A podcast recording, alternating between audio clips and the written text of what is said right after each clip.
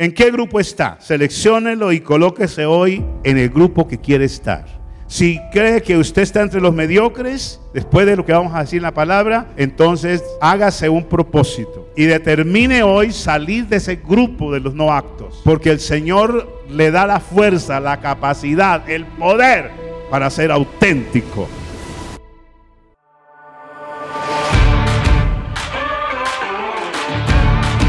Hola, ¿qué tal a todos? Bienvenidos a este nuevo podcast de Comunidad Cristiana Internacional.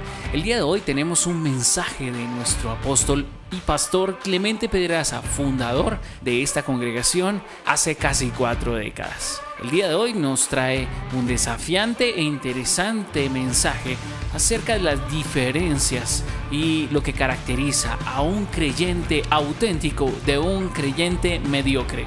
Si les parece interesante, te invito a que por favor te acomodes y recibas esta palabra de parte de Dios. Bendiciones. Eh, qué lindo poder compartir de nuevo. Eh, algunos todavía tenemos miedo, tenemos temor. Y, esto me, me, tiene muy preocupado. Y cuando digo preocupado, no estoy criticando, sino diciendo qué está pasando. ¿Qué está pasando con los hijos de Dios? ¿Demasiada prudencia o demasiado miedo? Marco Fidel Ramírez escribió un, un, un libro y si alguien lo ha leído, coincide conmigo. Dice, dice, prudencia o miedo. Miedo o prudencia. Y a veces confundimos el miedo con la prudencia. Si usted ve los centros comerciales están llenos.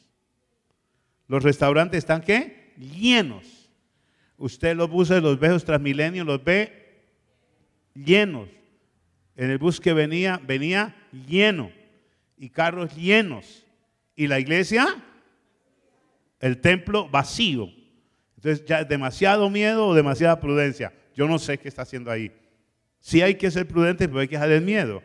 Mire, hoy querían ponerme a mí en una silla y a un metro a mi esposa. Y dije, gracias a Dios, que anoche la alcaldesa, ante la noche la alcaldesa dijo, dijo, ya no es personas de metro a metro, sino grupos. Que quiere decir que, que René y su esposa y sus, sus dos hijos, cuatro hijos, ¿no? Sus dos hijos pueden sentarse juntos ahí. Que la, familia viene y se sienta en grupo, entonces ya hay, más lugar, hay más gente. Amén. Pero algunos, uno no sabía. Pues no sabía porque me, pusieron uno allá y el otro allá. Y dije, no, yo a uno mi. No en rebeldía, gracias a Dios. Y hay que ser prudentes, pero no tan miedosos. ¿De acuerdo? Los felicito. Arriba la mano los miedosos. No vinieron. Aquí están los prudentes que vinieron no vienen. Bueno, pero yo voy a decirles algo importantísimo. Eh, cuando me convertí a Cristo, para alentar a algunos ancianos y para animar a algunos jóvenes, esta semana un joven me preguntaba, eh, si, me decía, pastor, así como miedoso, pastor, ¿puedo hacer unas preguntas? Y yo dije, haga las preguntas que quiera. Si son incoherentes, no se las respondo, si son coherentes, las respondo. Y me dijo, pastor, ¿Cómo poder lograrlo? Y yo dije, siempre esa fue mi pregunta, ¿cómo lo podré lograr? Amén. Porque me dijo, ¿a qué tiempo, a qué años se convirtió? Y yo dije, había acabado de cumplir los 18 años. Y el día que cumplí los 18 me, me despedí, oiga bien claro, me despedí de, todo lo que pudiera desagradar a Dios. Y, y con una cerveza, una botella así, en la mano y en condiciones lamentables. Allá. Así así. Es la última. Es la última vez. Y entonces me decían, Pedracita, es que te vas a morir. Yo dije, debe ser que sí. Yo no sabía lo que iba a pasar. Amén. Eso fue el 16 de abril para que nunca vuelvan a olvidar mi fecha de, de cumpleaños. Y el día 26 de mayo, un año, un mes larguito, ¿sí? De abril a mayo, 26, eh, un mes y cinco días, seis días, diez días, por ahí, diez días, está bien. El 26, sí señor, diez días. Le entregué mi vida a Cristo. Y le, yo tenía miedo. ¿Por qué yo tenía miedo de, de entrar a este camino tan lindo? En primer lugar, el conocimiento era mínimo. Pero en segundo lugar, tenía que manejar dos tipos de creyentes. O dos tipos de evangélicos, cuando eso era muy común la palabra evangélico y la palabra aleluya.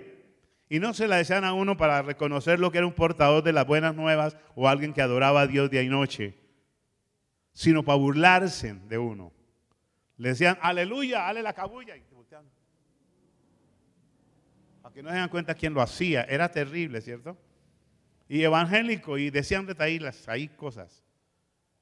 Yo conocí dos tipos de evangélicos y yo decía, yo no sé, a mí sí me gusta porque después de los 15, 16 años comencé a leer la Biblia. Y la comencé a leer con una razón exclusiva, con un motivo exclusivo. Y era contrarrestar algunos evangélicos que eran muy cansones, muy fastidiosos. Y alguno por allá me está escuchando en algún lugar, de verdad, no sea cansón, no sea fastidioso evangélico. Amén. Los cristianos o evangélicos deben ser gente agradable, digan agradable. Usted no debe llegar a una casa a criticar, a censurar, a molestar, no. Debe llegar a decir que Cristo les ama y que ese es fruto de un milagro que Dios hizo. Si quiere contar sus testimonios, diga, yo era así, así, así, pero encontré esta palabra linda y estoy enamorado de ella, feliz. Yo aprendí a predicar ese evangelio sin que nadie, el Espíritu Santo me lo reveló. Yo le iba a hablar a alguien y decían, ¿usted evangélico? Y yo decía, sí, señor. no, no, no, pero, pero, escúchame primero, no me rechace. Y cuando comenzaba a hablarle de Cristo, del amor de Cristo, de como yo ya llevaba dos meses sin tomar trago, llevaba dos meses sin pelear, y decían, ¿ustedes recuerdan de mí? Sí, cómo no. Bueno, mire, no, me es nuevo. Porque ya la, palabra dice que si alguno está en Cristo, pero es que yo fumo demasiado. No importa, yo también fumaba. ¡Uh! Tres paquetes diarios. Salvaje. Nadie, me dijo, tienes que dejar eso, tienes que dejar eso. Chimbilá, como. No, no, no, no, no. Alguien me dijo, entregue su vida a Cristo y Él va a hacer los arreglos que tenga que hacer. Cristo te ama. Y yo, bueno, al fin alguien me ama. Porque mi entonces yo pensaba que nadie me amaba. Así que tomé la decisión, oiga, la decisión de rendirle mi vida a Cristo, a pesar de los dos grupos de llamados creyentes o evangélicos. Y yo estos días he estado haciendo una clasificación, ¿cómo dije? Una clasificación de esos dos grupos, cómo le llamo a uno y cómo le llamo al otro. Y esta tarde quiero decírselo, ya definí cómo le voy a llamar a un grupo. A uno le voy a llamar los auténticos. Y al otro grupo le voy a llamar los mediocres. Mediocres. Sí. Puede anotar eso. Se los va a encontrar o se los ha encontrado o vive con ellos. Amén. Ella dijo que el plato fuerte, así que el plato fuerte es este, la palabra. No hay nada nuevo. Es la palabra. Es lo que Dios dice. Porque vamos a ir a la palabra. Amén. Entonces una introducción. Los ¿qué? Auténticos. ¿Qué entendemos por auténticos? Si alguien me puede ayudar en esta interpretación. ¿Qué es una, algo auténtico? Ayúdeme, por favor, rápido. Verdadero, excelente, bueno. Algo que se puede recomendar. Dice, necesitamos a un albañil. ¿Me lo recomienda? No es auténtico. Le recomiendo a este señor, no es baratero, pero es auténtico, es un buen albañil. Estos días he estado buscando un abogado. Aquí lo hay. Pero uno auténtico. Uno honesto, legal. No que rebaje, no que regale el trabajo, no, que no queremos que nos regalen un trabajo. Queremos que lo hagan qué? Bien, que sea auténtico. Eso para mí lo que quiere decir la palabra auténtico. Si alguien encuentra más, más, eh, ¿cómo se llama? Interpretación, está bien. Y el mediocre, que vamos a hacer dos grupos. ¿Qué es un mediocre? Según el diccionario dice que alguien no acto para hacer algo. ¿Algo qué? ¿Alguien qué? No acto. Por ejemplo, yo me siento muy feliz por ser reservista, porque fui auténtico. Así bajito, así pequeñito, pero era... Y todavía si me ven, la barriga se me creció un poquito por ahí como su pastor, pero... Pero todavía me dicen, Pedraza, firme. Y todavía le digo así a veces a la policía, como ordene mi comandante. Y me mira así, militar, digo, sí señor. Porque yo no puedo decir que fui militar, yo soy militar en reserva. Y en Cristo sí que soy militar, soy de los de Jehová, de los ejércitos. ¿Cuántos son? Del ejército del Señor. Tenemos que ser auténticos. Allá pasan exámenes y exámenes y exámenes y dejan los buenos. Ahora no mucho, pero cuando eso era si no, pregúntenle a su pastor que también es, es militar. Seguimos siendo militar. Usted ve un viejito de ochenta y pico de años y camina así. No así, sino así. Porque recuerda que hay que sacar el pecho. y ya no sacamos el pecho y no la barriga, pero ahí estamos. Amén. Entonces, usted va a encontrar los dos grupos. Se va a encontrar con ellos, va a trabajar con ellos, va a estudiar con ellos, va a asistir a la iglesia con ellos, con esos dos grupos. ¿Quiénes? Los auténticos y los mediocres. Según el diccionario Pedraza, los mediocres son los medio creyentes. ¿De acuerdo? Así no dice el diccionario, no discutamos. Es según mi diccionario, el mediocre es el medio creyente. ¿Los ha encontrado? Y yo tenía, antes de convertirme a Cristo, yo tenía problemas con los mediocres.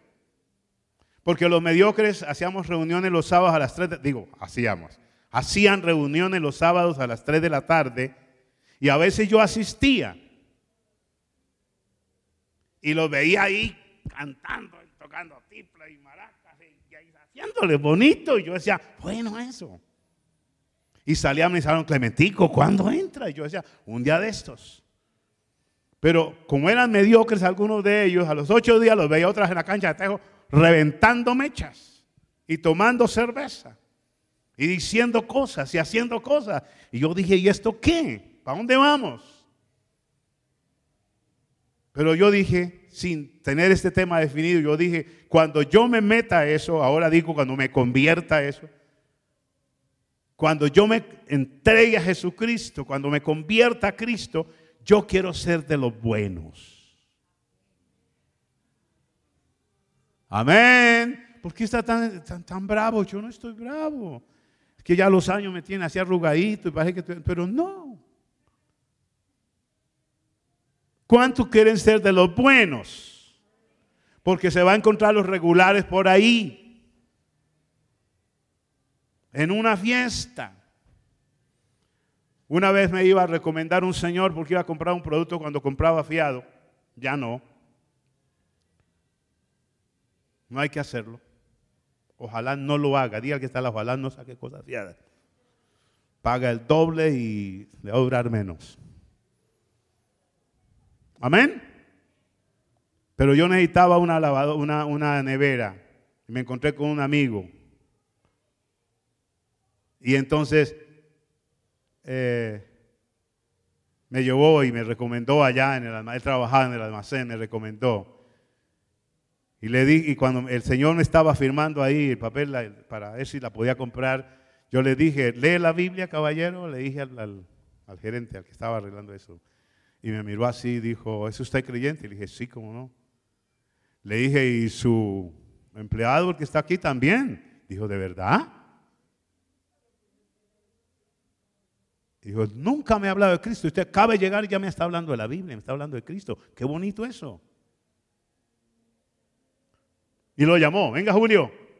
¿Hay algún Julio aquí? Menos mal. Venga Julio. Oye, que usted es creyente, mire que aquí el Señor es creyente. Es, y usted lleva un año aquí trabajando, nunca me ha hablado de Dios, nunca me ha hablado de, de la Biblia, nunca, nunca me ha invitado a su iglesia. Lleva cinco minutos conmigo, ya me invitó a la iglesia, ya me habló de Cristo. ¿Y usted qué es entonces? Él se achantó todito y yo no dije nada. Pero después cuando hice la, selección dije, ese es un mediocre. Amén. Usted no habla de Cristo a nadie. Pense. Amén. Dele la gloria a Dios. Dele la gloria a Dios. Amén. ¿En qué grupo está? Selecciónelo y colóquese hoy en el grupo que quiere estar. Si cree que usted está entre los mediocres, después de lo que vamos a decir en la palabra, entonces hágase un propósito y determine hoy salir de ese grupo de los no actos. Porque el Señor le da la fuerza, la capacidad, el poder para ser auténtico. ¿Cuántos lo creen? Y no es la determinación de Dios, es la determinación suya y mía. Si queremos ser auténticos o queremos ser mediocres. No puede haber una fiesta en la empresa porque ya estamos allá revueltos con el mundo. Pero el domingo, ay, pastor, yo quiero que ore por mí, es que tuve una debilidad. ¿Cuál debilidad? Que es mediocre. Cambie ese rumbo. Usted lo puede hacer. José, el hombre de la Biblia, de los sueños, podía haber determinado ser un mediocre. Después que sus hermanos lo vendieron, lo iban a matar de ahí para adelante cualquier cosa. Pero ¿qué piensan que determinó José? ¿Ser mediocre o auténtico? ¿Cuántos conocen la historia de ese varón de Dios? Auténtico y cuando se le vino a aquella señora diciéndole que le echara aceite en la espalda y que en la nuca y que, imagínese lo que quiera. Él le dijo, no, no porque no sea varón, sino porque mi patrón, mi señor, Potifar, me reservó a usted, señora, y a su casa. Y no puedo pecar contra Dios ni defraudar a mi Señor. ¿Qué habría pasado si hubiera sido un mediocre?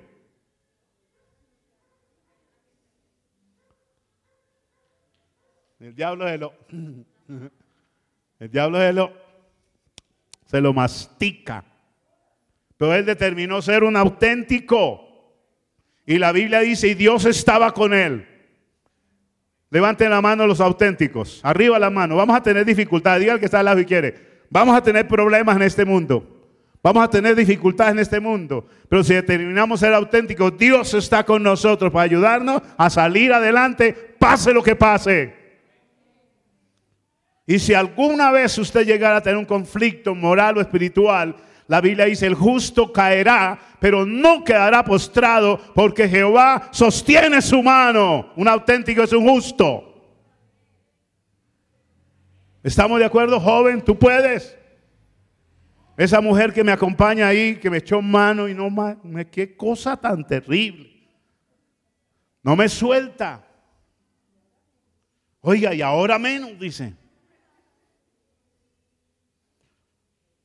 Que ella me llevaba así de gancho, así al lado, así agarrado. A veces me hace caminar más rápido, ¿no? Y un vecino le dijo, uy, cómo se aman. Y yo me senté feliz, ¿no? Porque, uy, cómo se aman. Y yo, sí, señor. Dijo, no, que es que si lo suelta se va de esta.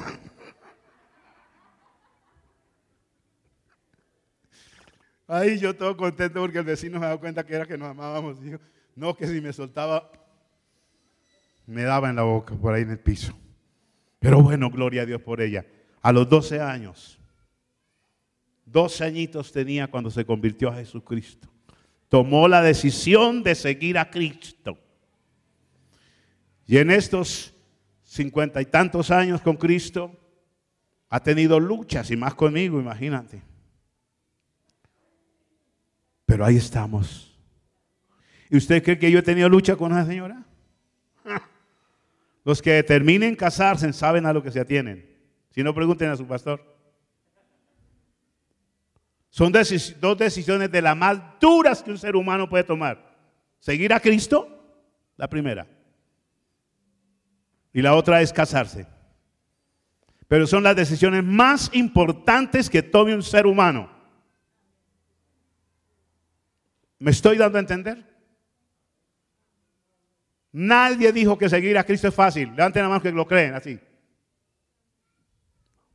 No es fácil. Jesús dijo, en el mundo tendréis aflicción, pero confíen porque yo he vencido al mundo. Buena, ¿cierto? Confíen que yo he vencido al mundo. Y el apóstol Pablo dice, a través de muchos desvelos, de peligros, de muertes, de azotes, de pedreras, de todo lo que puede venirse. Pero nadie me podrá apartar de su amor. Nadie dijo que era fácil. Pero para este camino y para esta carrera, el Señor comprometió estar con nosotros y Él nunca nos va a fallar. Determine hoy ser auténtico si usted cree que por alguna razón es mediocre. No vinieron hoy, gracias a Dios. Pero si alguno vino por ahí, no crea que le estoy insultando, lo estoy regañando, es haciéndole, oiga, una invitación. Porque usted lo puede terminar. La Biblia dice, determinará una cosa y esta te será firme. Mi hijo René conoce a un amigo que tenemos en común que dura entregado 11 meses ayuna, ora, grita y ¿no parece? Y uno dice, gloria a Dios. Pero en diciembre se pega unas escarriadas casi todos los diciembre. Y un día me dijo, hermano Clemente, oré por mí. Le dije, nunca volvería a orar por usted. Le voy a pedir a Dios que lo mate. Que descienda fuego y lo queme. A ver si así se convierte a Cristo. El pastor le dije, es que ya que me tiene con rabia. Así, así lo dije. Porque es que usted es un mediocre, no determina salir de esa mediocridad. Tiene todas las cualidades, tiene todo el poder, tiene toda la ayuda de Dios, tiene la ayuda nuestra en la iglesia, la mía como pastor, y usted sigue embarrándola, que da vergüenza. Y volví y le dije, mediocre. Gracias a Dios no tengo el poder para quemar a nadie. Amén. Por eso hoy les voy a decir cuál es la vitamina, si usted quiere llamarlo así, o el secreto para poder lograr ser auténticos. ¿Sabe cuál es? dice, cantar bonito. No. Cante bonito para la gloria de Dios. Tocar la guitarra. No. Es bueno, toquen la guitarra. Dirijan así como las niñas que dijeron tan bonito. Ay, Amén. Dancen bonito. Pero esa no es la clave. La clave se llama el poder del amor. Digan, el poder del amor. Y está ahí donde leyeron ahí un pasaje bíblico ahorita, Deuteronomio 6.5. Si el pueblo de Israel hubiera escuchado lo que Dios les dijo y lo hubieran hecho y no hubieran sido mediocres, ¿ustedes creen que el pueblo de Israel fue mediocre? Claro, eran medio creyentes. Todo iba bien y, ¡ay, sí, Moisés! ¡Oh, Moisés! Iba algo mal y piedra a Moisés. ¿No eran mediocres? ¿Qué pasa con nosotros cuando estábamos en la lista de los mediocres? Había algo y, ¡ay, estoy contento! Y venía una prueba y yo como que no voy más por allá. Alguien me preguntó en esta pastor, ¿qué vamos a hacer esta pandemia? Le dije, es que esta pandemia vino para definir quiénes son los auténticos y quiénes son los mediocres. Los auténticos vamos a quedar, así sea poquitos, no importa. No le preocupe, pastor. Nada le preocupe, pastores. ¿Sabe por qué? Jesús tenía aproximadamente 30 mil personas en dos cultos. Qué bonito, ¿cierto? Tres días ahí todo el mundo, amén, gloria a Dios, este, lo esperábamos, amén, gloria a Dios. Hay que despedirlos, pero no quiero que vayan sin comer.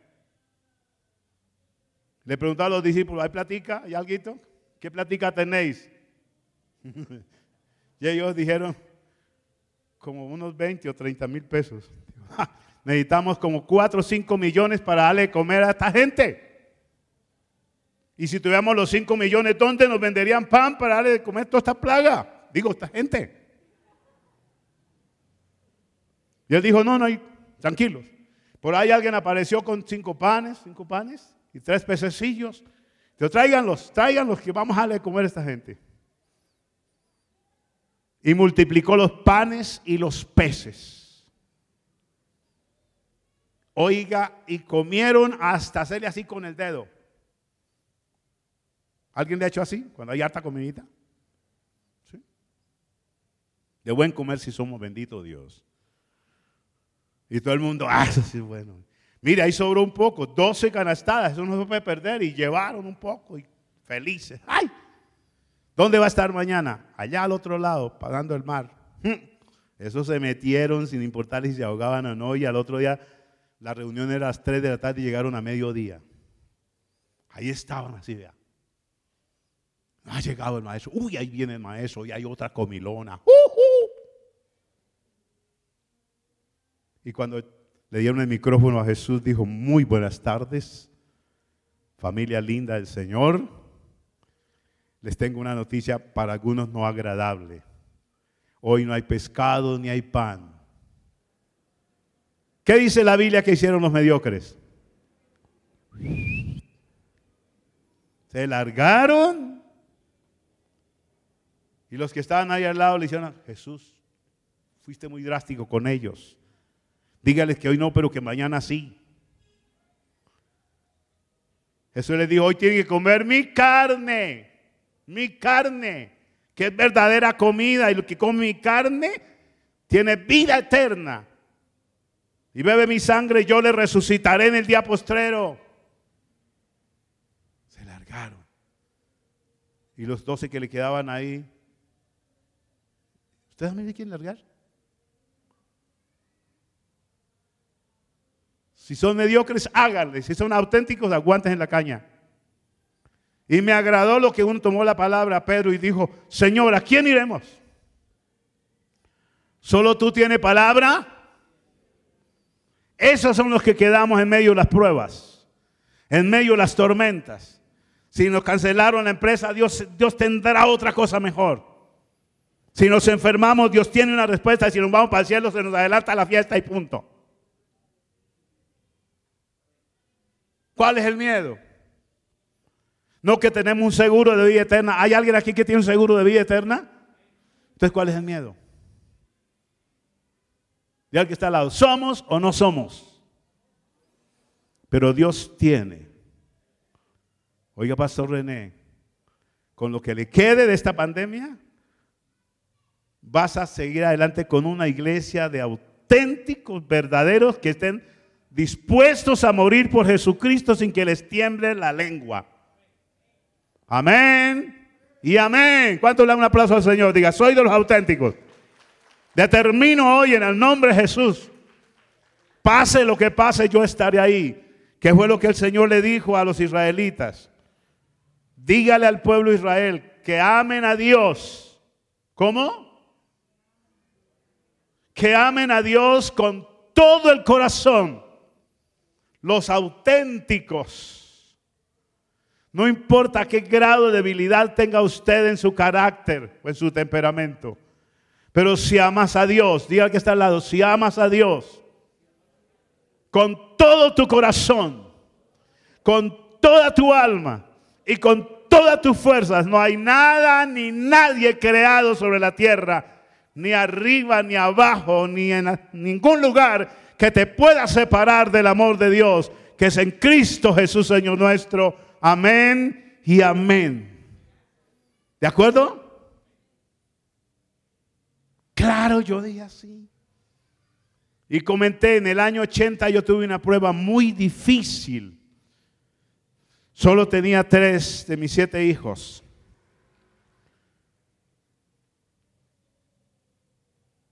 Y me tocó salir de donde había estado por 10 años, 8 o 10 años. Había construido un templo maravilloso, hermoso, con unas cortinas, en, con bautisterio, con todo, con unos pisos así. Un salón de 20 metros de fondo por 10 de frente, libre de paredes. Ya nos reuníamos 200, 250 personas, a veces 300. Estoy hablando del año 78. Pero sucedió un, una tempestad, un tsunami, una pandemia. Tuvimos dificultades con el donante del terreno y vino un día y me dijo, si no me deja cantar aquí después de borracho, entonces me compra, me desocupa o me paga riendo. Yo dije, esto es de Dios. Tú no puedes quedar por unas canchas de tejo, ni por una cantina, ni que... No, esto es de Dios. Que lo pierda yo, pero no Dios. Y le dije al tipo, le compro. le compro el terreno. Y llamé a un varón de Dios, siervo de Dios, le dije, mi hijo, hay esta dificultad aquí, yo quiero que esto siga siendo para la gloria de Dios. Y entonces, cómprenlo. Las condiciones que nosotros compramos, usted debe salir de, la iglesia. Y dije, no importa.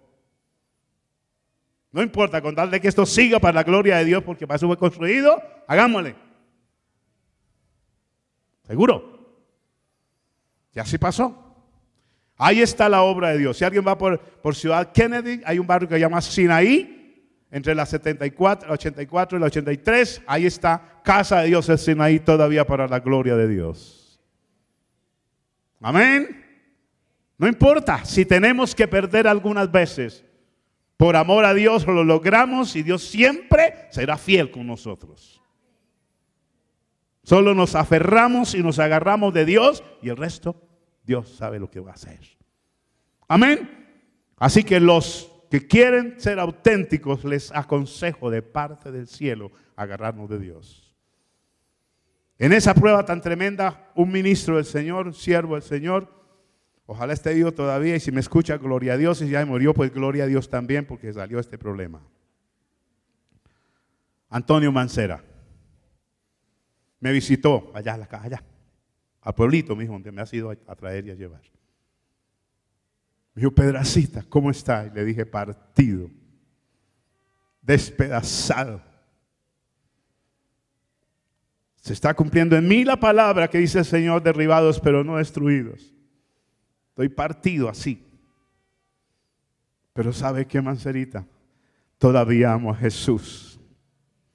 Y lo amaré hasta que me lleve al cielo. Ese es mi compromiso con Él. Igual que hice un pacto con esa muchacha. 18 años, claro, yo era un galán. Lamentablemente me volví un galón, pero bueno. No se rían que es en serio el asunto.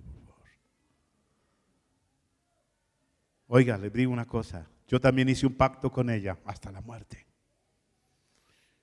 Y a veces me saca unas rabias. Pero tengo un compromiso con ella.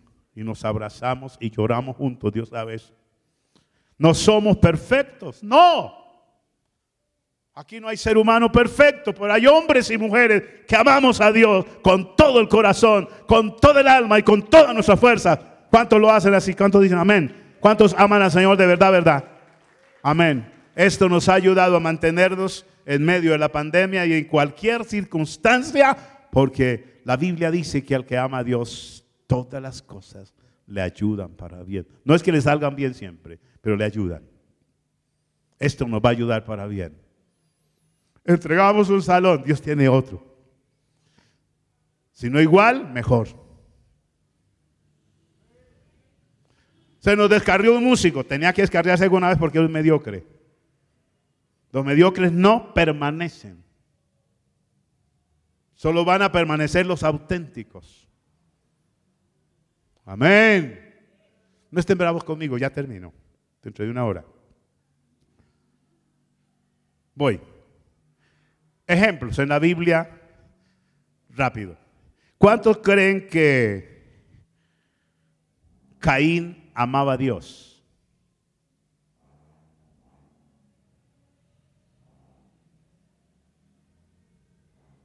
¿No lo había pensado?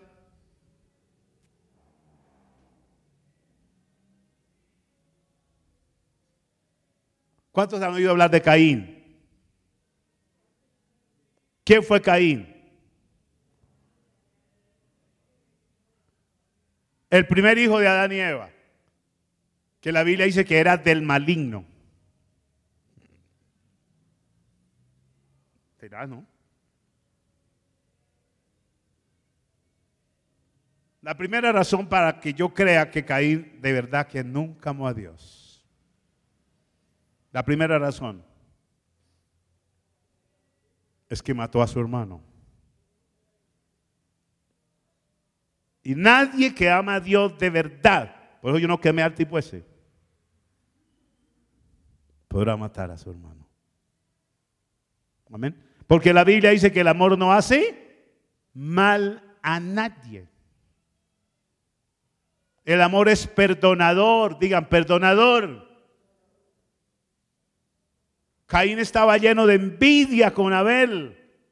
Dice, por, por envidia lo mató. Por celos que son diabólicos. Por cualquier cosa de eso no amaba a Dios. Y la segunda es porque cuando Dios le pregunta dónde está su hermano, estaba bravo con Dios, fue grosero con Dios y le dijo así, ¿Acaso soy yo guarda de mi hermano? Uno en nuestra época le, hubiera dicho, ¿acaso yo ando a la cola de ese man? Y cuando usted ama a una persona, no le responde de esa manera, ¿o sí? Porque el amor trae, digan, respeto, valor, amén, y honra. Digan, amor, respeto, valor y honra. El amor hace eso así. Cuando uno ama a alguien, lo honra. Por si usted ama a papá y mamá, la Biblia dice, honra a tu padre, a tu madre, primer mandamiento con promesa para que le vaya mal. No, para que le vaya bien. Y sea de larga vida en medio de todas las dificultades. Pero ¿qué pasó? Cuando fueron probados, fueron a traer una ofrenda, Abel trajo de qué? ¿Cuánto creen que Abel amaba a Dios? Yo lo creo. Yo lo creo. Y cuando fueron a traer la ofrenda, no fue porque Caín trajo unos cachacos y este trajo una oveja, no. Dice que la, la ofrenda que, Abel trajo agradó a Dios. Y diga que está al lado, cuando damos a Dios, lo damos por amor y eso agrada a Dios. Si es un meloncito, alabado sea Dios, eso agrada a Dios. Y si son 10 mil pesitos, porque, y si no son sino mil pesitos, ¿creen que eso agrada a Dios? La señora de la historia en la Biblia que dio una ofrenda, no trajo un millón de pesos, trajo dos moneditas. Yo no sé el valor de esas dos moneditas, cuánto sería ahorita. Dos moneditas, dos blanquitas. Pero dice que a Dios le agradó y la tomó en sus manos y dijo, mire, a esta mujer, vean. Esta otra gente dieron de lo que le sobró, pero esta de lo que tenía. Amén. Los mediocres se van de la iglesia cuando se habla de diezmos. Yo llegué a una iglesia a predicar y le dije al pastor, pastor, ¿quiere que él hable de diezmos? Dijo, no, pastor. dije, ¿por qué? Dijo, se van de la iglesia. Dije, que se larguen los mediocres, que Dios les trae gente auténtica que ama a Dios y no dan más porque no tienen. Los auténticos amamos a Dios y damos para la gloria de Dios. Los medios que andan buscando iglesias donde no se hable de diezmos, aquí me quedo. Me llegó un señor a la iglesia, tenía por ahí unos 65 años, casi la misma edad mía en ese entonces, y me dijo, pastor, usted pastor Clemente, y así como nos dijo, ay, gloria a Dios, lo quería conocer, pastor. Me han hablado tanto de usted, le dije, malo o bien. Dijo, bien, pastor, le dije, gloria, menos mal. Me dijo, pastor, yo quiero asistir aquí a su iglesia, yo he asistido como a 100 iglesias en Bogotá y en ninguna he podido lograr entrar. Le dije, ah, ya, ¿y eso por qué? Dijo, uno, que los cultos son muy largos. ah, ya. El otro dijo que los pastores regañan demasiado. Yo dije, se va a alargar rápido este man. Y los otros piden y piden diezmo, pastor. Usted aquí pide diezmo y le dije, nunca, nunca. Cuando yo le dije en mis 45 años de ser pastor, nunca le he pedido diezmos a nadie. Dijo, ay, gloria a Dios, este es el lugar. Le dije, lo que sucede es que aquí la gente convertida a Dios da sus diezmos sin pedírselos. La gente que ama a Dios no tiene que el pastor, ya, ya dio su diezmo, va a su diezmo, no se lo vaya a robar. No. La gente que ama a Dios coge su sueldo y lo primero que piensa en quién? En el ser que más ama. ¿Quién es el ser que más ama? En papá Dios. Y aparta. ¿Qué hizo Abraham? Apartó sus diezmos. ¿Qué dijo Jacob? Si Dios me bendice, si Dios me prospera, el diezmo apartaré para Dios. ¿Creen que Jacob amaba a Dios a pesar de sus tonterías? ¿Cuánto creen eso? Sí. Y Dios lo guardaba. Ya suelo le dijo, si Dios no hubiera estado conmigo y si no me hubiera guardado, usted me hubiera echado a mí así, pum, como echaron a mí en el año 80. Una patada ahí fuera, fuera del lugar. Pero él, él sabía que Dios estaba con él. Él amaba a Dios, ¡Uh! a pesar de sus desatinos. No lo juzguen por eso, porque él era un hombre auténtico. Luchó con Dios. Se le cambió su nombre de mediocre, que decía engañador, y se le cambió por Israel, príncipe de Dios. Auténtico. Amén. Ahí está una diferencia. Segundo hombre, vamos rápidamente, que ustedes están, dicen ya, ya pastor, ya basta. Bueno, como hacía año y pico que no estaba con ustedes, aguántense un poquito. Segundo hombre que dudo que haya amado a Dios, se llama Saúl, el primer rey de Israel. ¿Cómo se llama? Saúl. Si usted lee en su capítulo 15, la segunda carta, segundo libro de Samuel. ¿Lo han leído ya? Ahí van a, ahí leer. Tranquilo, no le preocupe, solo escucha esto. Va a encontrar que una de las cosas que hizo Saúl fue menospreciar la palabra de Dios. Porque el profeta le dijo, por cuanto ha menospreciado la palabra, la ha tenido en poco la palabra, Jehová también te cortó. Dile que está al lado, si tú amas a Dios de verdad, nunca menospreciará la palabra de Dios. Amén. Amén. Los auténticos nunca despreciaremos la palabra de Dios. Que la predicó Ronnie Chávez. Y estamos ahí, gloria a Dios. Y la predicó el hermano Clemente, gloria a Dios. No importa quién la predique, si es la palabra de Dios, recíbela. Si el vaso es de oro, amén, aunque no hay vasos de oro por ese lado. Siempre seremos vasos de barro, para que no nos llenemos de fantasías.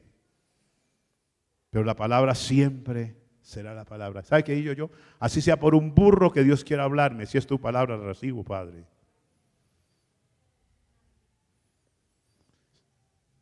Fue el primer ensayo. Segundo ensayo con Saúl.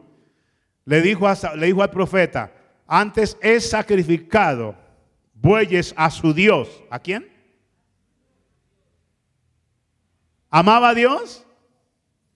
¿Conocía de verdad a Dios? ¿Se había convertido a Dios? La respuesta es no. A su Dios. Cuando el profeta le dijo, Dios ha, quitado el reino, dijo, ruegue a su Dios que me dé otro chance. Tenaz. O sea que no era su Dios. No amaba a Dios. ¿Te ama algo que no es suyo? Amemos al Señor de verdad. Pero pasemos rápidamente a David. ¿David también falló? ¿Cuántos saben que David falló? Pero ahí estaban diciendo, ustedes van a encontrar en que David siempre está diciendo, amo a Jehová, fortaleza mía. Jehová, roca mía, redentor mío. Amo tu palabra, Señor. Amén. Mi alma tiene sed de ti, mi carne te anhela Ustedes siempre encuentran a David clamando a pesar de sus luchas, a pesar de sus quebrantos, tan auténtico que Dios dice que conforme a su corazón. Porque por encima de cualquier cosa determinó amar a Dios. Sabía que había que matar a Saúl. Y cuando tuvo la oportunidad dijo, líbrame Jehová de matar a su siervo, a su ungido. Que lo mate Dios. Yo no tengo que hacerle nada. Si Dios lo mata, allá él. Amén. Porque a pesar de todo amaba a Saúl. Amaba a Dios, amaba a Saúl. ¿Qué dice la Biblia? Que los que amamos a Dios amamos a nuestros enemigos también. Imagínense cuando le dicen, le dicen a David, acaban de matar a David, a Saúl. David coge así el vestido y lo rompe. Y manda a traer ceniza y se la echa encima. ¿Y por qué hace eso, rey? Dijo, acaban de matar a mi enemigo. Tengo dolor por Saúl y por su casa. Ocho días llorando, David, por su enemigo. ¿Cuántos aman a Dios? Te van a tener que orar por mí así no me quieran. Los amo. Amén. Y amén. Dice que es tremendo. Si nos vamos al Nuevo Testamento, van a encontrar a un discípulo de Jesús que no amaba a Cristo. Y por eso todo el tiempo que tuvo en el grupo ahí fue un desastre. Oportunidad de haber sido auténtico y no quiso. Y cualquier oportunidad que tenía de, ir por otra cosa, amaba el dinero, amaba cualquier cosa, menos a Dios. Tres años y unos meses detrás de Jesús viendo milagros y nunca se convirtió a Cristo. Tan pronto alguien dijo, están dando una recompensa por el que entregue a Jesús, se levantó la mano. ¿Lo amaba?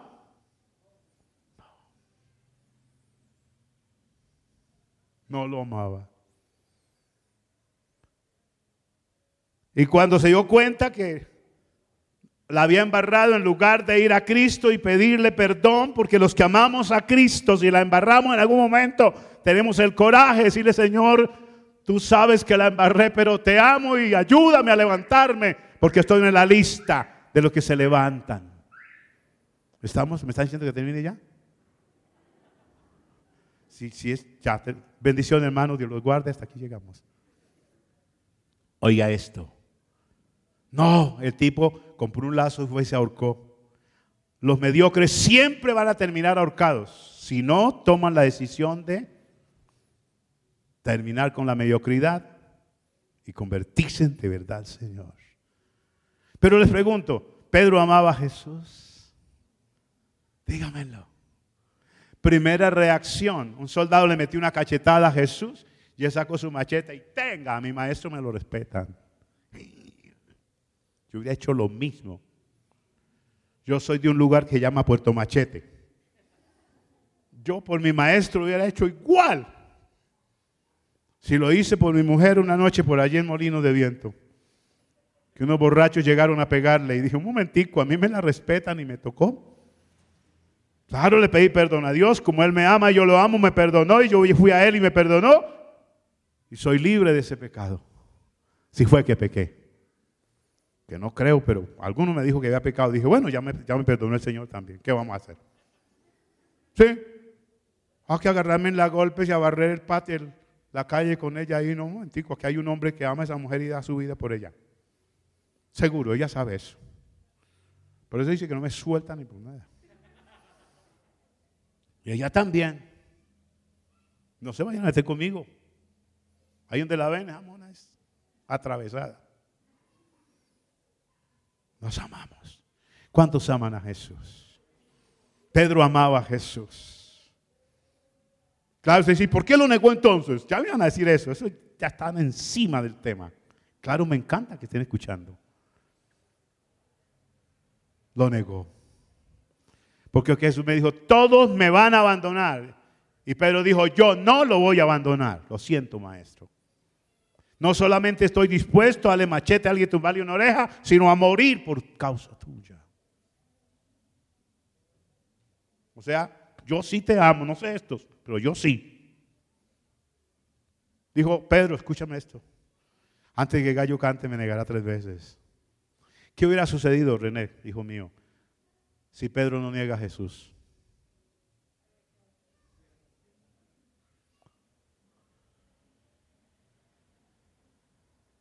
Hubiera fallado Jesús. Y tenía que fallar Pedro. Amén. Eso ya estaba escrito, dice la Biblia.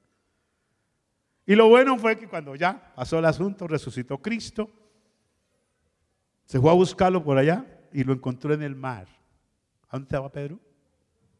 Pescando. Y le dijo, Pepe, amigo así, ¿no? Y lo vio, dijo, el maestro, ¡ay! ¡Pum al agua! Se había quitado la ropa, dice la Biblia. Qué pena con el Señor. Tranquilo, pongas en, la ropa que aquí les un pescadito asadito. Yo quiero que charlemos. Yo quiero que mendemos errores. Pepe, ¿me ama? Sí, Señor. Te amo. Pepe, ¿me ama? Sí, Señor. Y la tercera, Señor, tú sabes que te amo. Si no te negué tres veces y vos te que decirte otra vez que te amaba y estoy dispuesto a morir. Y si conocen la historia de Pedro, fue un gran hombre de Dios, que amó a Dios con todo, que estuvo dispuesto a morir por la causa de Jesús. Fue sentenciado a muerte de cruz, pero no permitió que lo crucificaran como a Cristo, sino con la cabeza hacia abajo, sus pies hacia arriba, y aserrado hasta el final. ¿Fue un mediocre? Digan no. Amén. Tuvo la capacidad, el coraje de resistir cualquier circunstancia porque de verdad amaba a Jesús. Quedó en la lista de los auténticos. Amén. Así que usted dice, ¿cómo podemos resistir en medio de tanta lucha?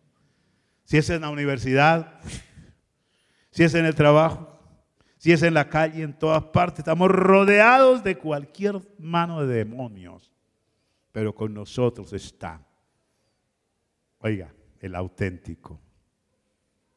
Con nosotros está el Espíritu Santo para darnos toda la fuerza que necesitamos. Con nosotros está la promesa de Jesús, que dice así, sabemos que a los que aman a Dios, ya conocen el pasaje, Romanos 8. ¿Qué sabemos? ¿Qué sabe usted? que a los que amamos a Dios, ¿alguien puede decir conmigo así? Puede decir, yo sé que si amo a Dios, todas las cosas me van a ayudar para bien. Esto es a los que conforme a su propósito hemos sido llamados. Los auténticos hemos sido llamados según el plan divino. Está bien que, que Dios me usó a mí para traer a René, mi hijo. Está bien. Amén. Iván. Por ahí está Claudia, por esta florecita. Amén. Dios usó a alguien, algún instrumento para llevarlo a usted a afirmarse, a que hoy esté caminando 20, 30 años con Cristo. Amén. Milagrito, ¿dónde está? Ya se fue. Milagrito, allá está.